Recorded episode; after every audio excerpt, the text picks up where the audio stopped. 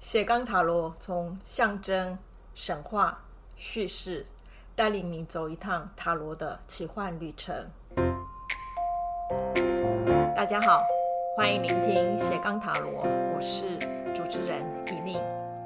在今天的单元呢，会延续我们上一次所谈到的哈，就是哦塔罗解梦之后哦，我说要介绍一下塔罗灵性之旅哈这样的课程内容哦，到底是会谈到哪一些部分？哦，那因为在上一周的免费讲座呢，哦也有跟哦参与讲座的人哈，就是有简单介绍过，就说塔罗占卜它的发展哦，其实有经历过。呃，很多，尤其是十八世纪的时候，跟哦法国有神秘学的研究的兴起的一些相互交错影响，跟呃就是推动哈，所以形成了我们现在所认识的韦特塔罗牌的这样的一个创作哈。所以韦特塔罗牌本身哈，其实会背后有很深的哦神秘学的研究的精神跟生命观。那这也跟创作者韦特自己的。哦，生命经验哦是有是相关的哈，因为呃，韦特其实一辈子他都在研究神秘学，而且哦，他比较特别的是哦，他是以天主教的这样的信仰者的身份参与了神秘学的研究哈，因为呃，很多神秘学的研究者他未必。是呃，就是还保留信仰哈，因为当时启蒙运动之后，很多人开始在寻找的是教会之外的可以让个人的哈精神可以被启蒙的一些道路或实践的方法。所以哦，在那个时代，我们也说是理性时代嘛哈，所以人就想要借由呃人的理性，想要去寻找哦一种精神的超越的一个方法哈。呃，所以那个时候其实是教会跟理性已经开始慢慢慢慢，哦、有一点感觉是呃对立啊或冲突的感觉哈。是呃，维特就不太一样哈，因为他看到的是呃信仰里面的修炼哈，就是所谓的灵修这个层次哈。我相信韦特在自己的信仰里面，他重视的也未必是教会所教导的哦那一些教义啊，你要遵守的道德等等。哦，他可能更重视的是，呃，原来在圣经里面的教导，还有就是宗教里面很重视的信仰者你个人的内在生活的呃一种提升，哈，还有就是修炼，哈。那这个东西当然跟呃神秘学就没有什么太大的冲突，哈，因为神秘学本身其实就是在呃相信。我们所生活的这样的一个世界，人跟这个大自然，或人跟这个宇宙，人跟动植物，或人跟另外一个人之间，哈，不是那么的全然的相隔或不相关，还是有某一种神秘的连接的这样的一种，呃，某一种背后的意图来去研究，呃，我们所生活的这样的一个世界，哈。那像西方的话，呃。有两个名词哈，就是一个我们翻译叫做神秘学，叫做 occultism 哈。那这个神秘学指的是教会之外的哈，探讨一些神秘性的领域的知识，就叫神秘学。可是宗教本身也有一种叫神秘主义，叫做 mysticism 哈。那神秘主义的话，谈的是教会内哈，也就是呃所谓的传统宗教哈，以基督宗教来讲。这个信仰里面，哈，所探讨的心灵的部分，哈，所以其实探讨心灵这件事情，哦，我觉得只是大家方法不同，哈，是自古以来哦人想要用各种方式去探究的，哈，一个部分，哈。那也因为这样的关系，我觉得韦特他可能也在他的信仰里面的神秘主义，还有就是。在信仰之外的神秘学之间，哈，可能看到了一些哦相互哦可以一起呃学习跟成长的地方，哈。我觉得他把这一部分其实是哦发扬的很好，哈，所以他就写了很多相关的书，哈，然后也再把这一部分应用在他的呃塔罗牌的。创作。哈，所以韦特塔罗牌它并没有像呃另外一个法国神秘学家雷维托他所强调的犹太教的呃神秘学卡巴拉的生命之树的这样的一个生命观，就没有呃去应用。哈，因为韦特他呃比较专注在有关基督宗教的神秘主义的那边背景。哈，所以这两者会有一点差异。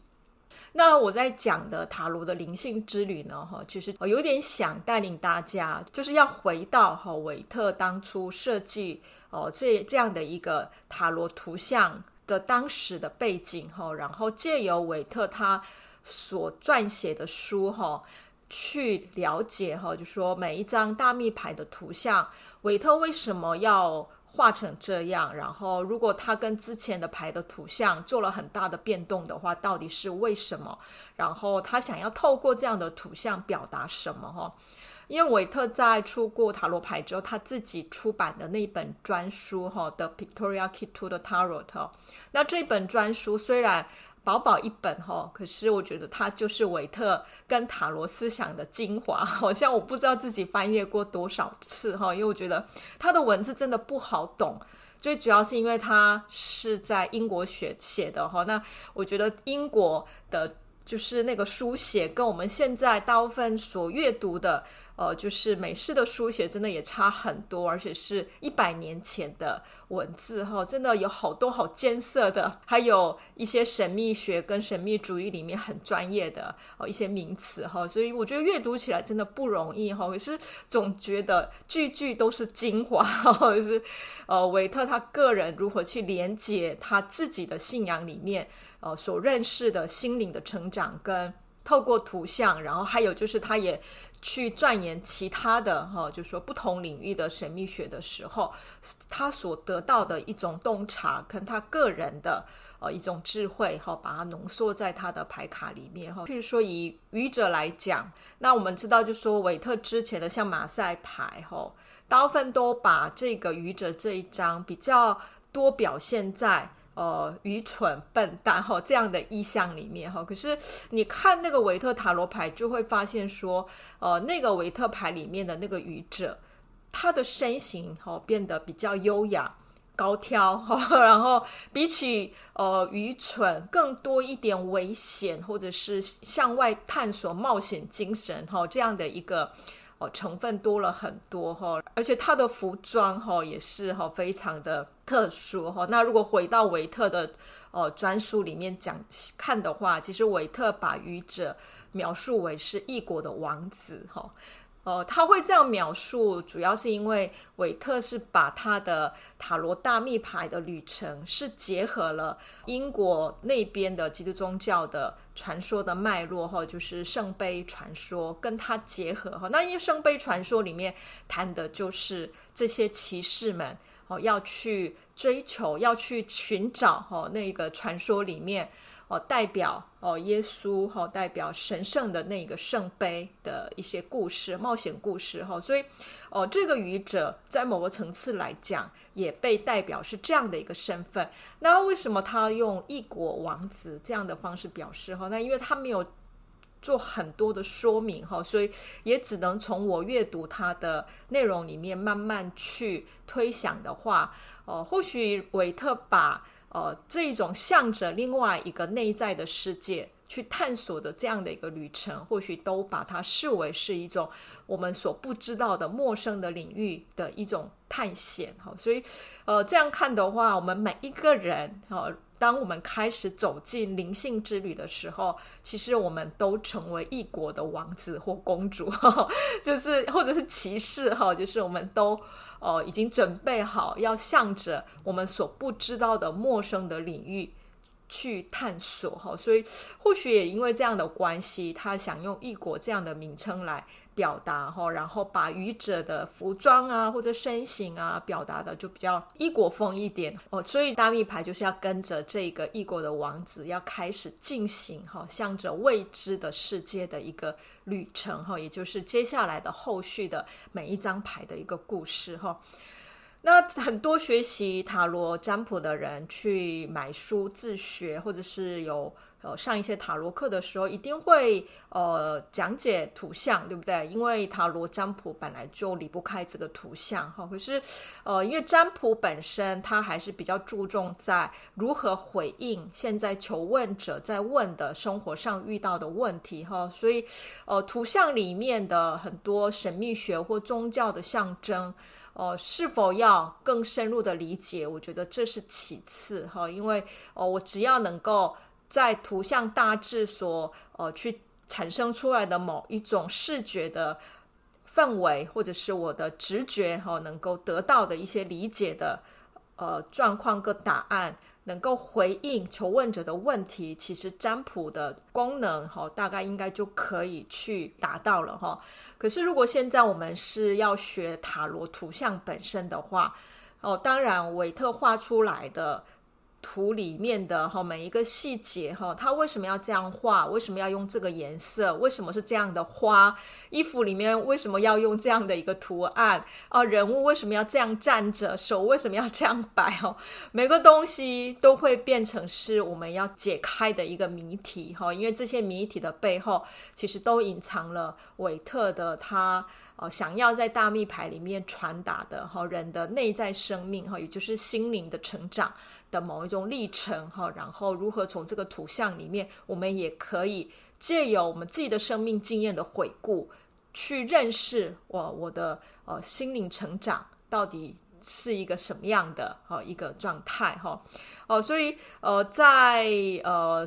塔罗灵性之旅里面哈，主要就是。把这个图像会放在比一般占卜应用的图像解析更深一层，而且全然是呃从一种心灵的成长，或者是我们讲的灵修的阶段来去解析哈，这些牌可以代表什么哈？可是这个阶段的解析真的不容易哈，因为毕竟它不是我们生活当中哦熟悉的一些语言。可是呃，因为现在。哦，心理学的发展，我觉得对人的内心的或者是精神生命的成长的探索，我觉得用某一种科学性的语言表述的很好哈，所以我们也可以哦借由一些心理学的语言跟他们的解释的方式，就是更能够以我们现在的人理解的方式理解它哈。另外就是。呃，因为韦特应用了一些宗教的符号哈，所以不同宗教里面人的心灵修炼的一个过程，还有最终要达到的那一种超越是什么？哦，也可能就会呃借由图像所表现的一些象征来可以相互去理解它哈。那现在台湾翻译的有些塔罗书，其实也是针对这个部分哈。只是说这样的书比较不是畅销书，可能很多人买了也觉得哇，这些书不好读，好难哈。所以一般外面在卖的一些塔罗专书。呃，普遍啦，就是是要能够让购买者可以自学占卜的书为多哈。那自学占卜的书，当然它还是会有图像解析哈，可是还是会多注重在这样的图像怎么被转化为是回应求问的生活问题的一些答案哈。那纯粹要解析图像的书，呃，其实我有看过翻译的，真的。并不多哈，那就是前几年翻译的那一本塔罗冥想，我觉得哦，真是一本很厚重的，就是也是呃内容哦非常难懂艰涩的一本书哈，能够把它翻译出来，我也觉得不容易哈。塔罗冥想就是比较像是接近塔罗灵性之旅，要谈的就是哦走向一个人的心灵成长的这样的一个历程哈。可是因为塔罗冥想是呃就是天主教。的灵修哈的观念去谈，所以它里面谈了非常多的呃属于基督宗教的神学的部分哈，所以如果没有宗教背景的人去阅读，会觉得很困难哈。就说呃，我觉得写那一本书的人哈，虽然书的著作写的是无名氏哈，可是我觉得这个人真的不简单哈。我觉得他可以是我们现代这个时代的一个智者。哦，它可以融会贯通神秘学，还有天主教的灵修的内容，能够把它整合在每一张图像里面，然后又可以把它连贯为它的历程来谈。哦，就是天主教灵修的一个过程的话，其实我觉得写的人本身有非常深的这种灵修的体验哈，才写得出来哈。所以那本书对我来讲也是阅读起来非常困难的书哈。就说我一天或者是好几天，我可能只能把呃一张图的几张内容哈，就去慢慢慢慢去阅读去消化哈。所以那可是一辈子读的书，我我是这么觉得哈。当然也也有比它简单一点的。我觉得如果你是最对图像解析想要有一点点入门哈，可是呃对你来讲还没有办法那么深入的探到所谓的灵性这个领域的话，我觉得七十八度的智慧这一本书是还不错的，因为它也是呃比较注重哦、图像的某一种象征的解读哈，可是它。不太深哈，他哦虽然谈了一些哈，把神话啦、宗教的背景有提供哈，是还是在于呃一般人阅读上应该慢慢可以消化的一个部分好，然后知识性的层次比较多，然后就。也有进入到占卜的应用哈，所以那本书我觉得是哦可以呃针对就是说想要对图像有更深的了解的一个入门的人去阅读哈。可是如果你已经入门了，你其实本来就对神秘学很有兴趣，所以要更深入一点的话，当然哦塔罗冥想。哦，是不错的，好一个选择。还有就是很多年前，哦，台湾有出过一本书，叫做《与塔罗有约》。我相信这一本书早就绝版了，因为我理以我理解，它出了就是一版之后就没有再出了哈。可是那一本书是在灵修层次理解韦特牌，好很重要的呃一本书哈，因为呃他是东正教的灵修者哈，就是属于另外一个。哦，基督宗教的哈灵修的派别叫做第四道哈，是这样的灵修的观，透过塔罗来讲出了哈，就是说他们的一个心灵成长的某一种内容。哦，只是在台湾现在应该我不知道二手书店能不能找得到哈。那我很幸运，就是当时哦，就是很早就知道这一本书，就是有买下来哈。那它是中英文对照的，其实内内容真的很少哈。那如果你有机会读一些灵修的书，你就会发现说，其实灵修的书很难，就像我们一般学知识的书，可以用文字做很多的表述哈。所以很多灵修的书的文字像诗，或者是像一些散文，心里的一些想法的分享哦，它的文字是会比较松散的哈，所以也未必一定要写很多哈。重要的是如何去领会那些每一个字。的某一种，呃，我们跟生命经验连接的部分哈，所以那个也是一本。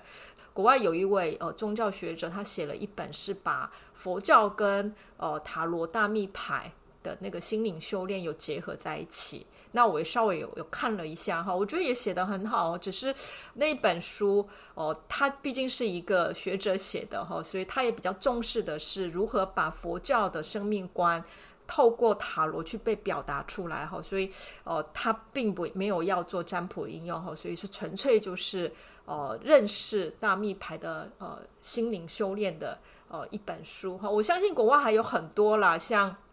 有荣格的原型理论来写的一本书，可是这些台湾都没有翻译哈，所以我觉得在台湾相对，如果你想要塔罗图像方面的深入的理解跟研究。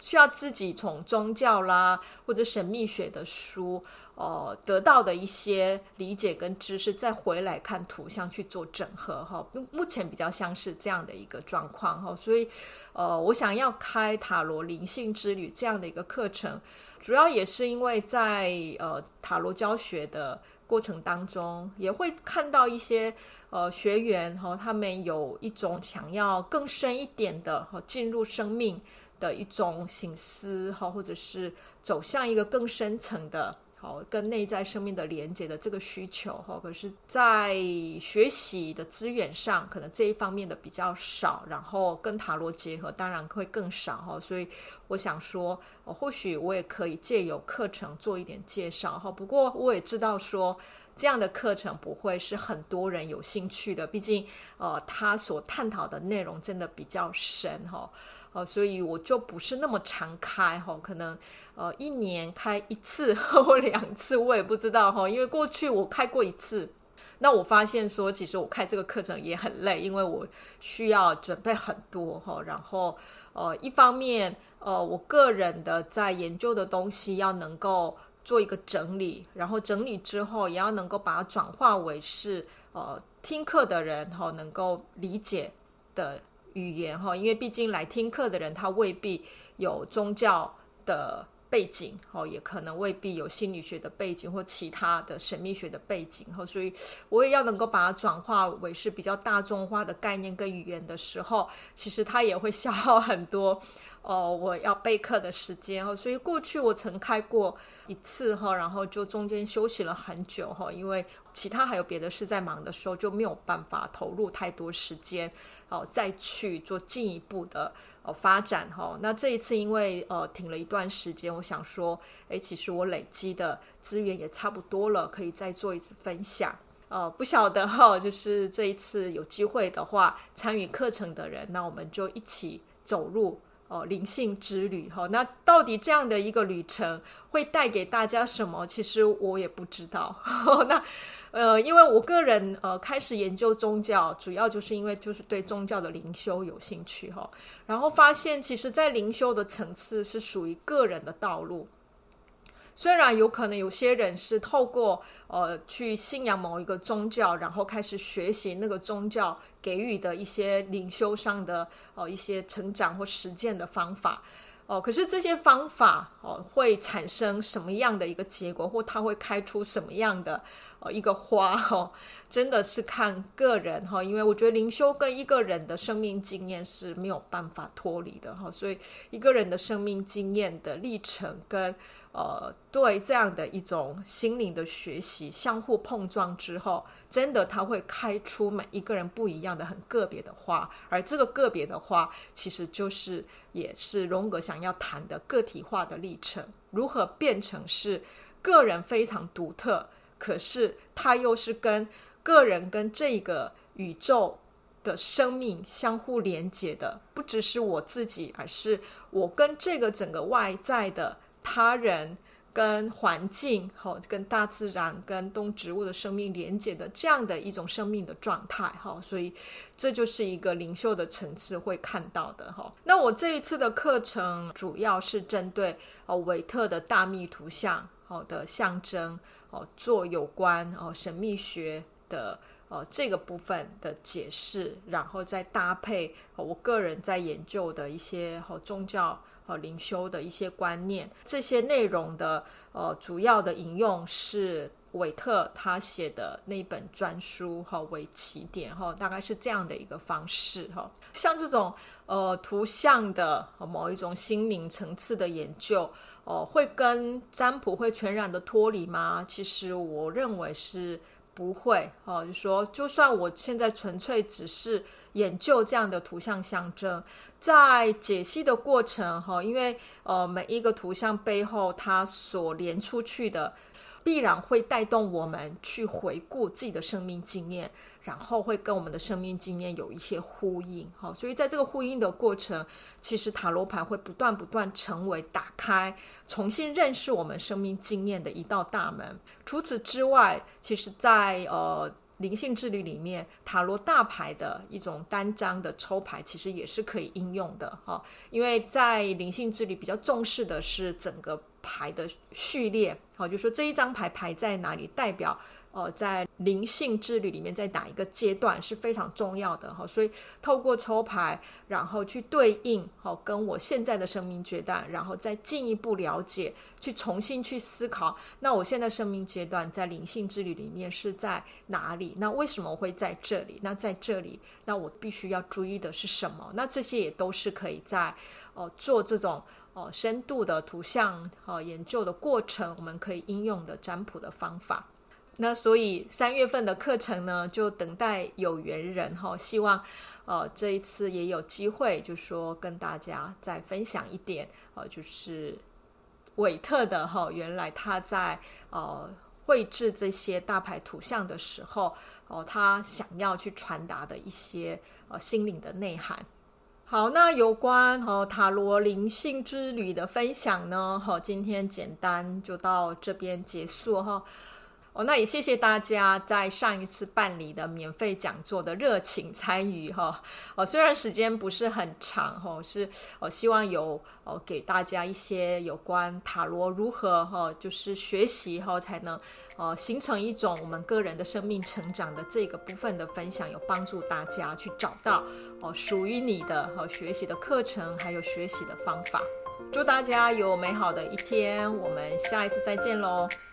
拜拜。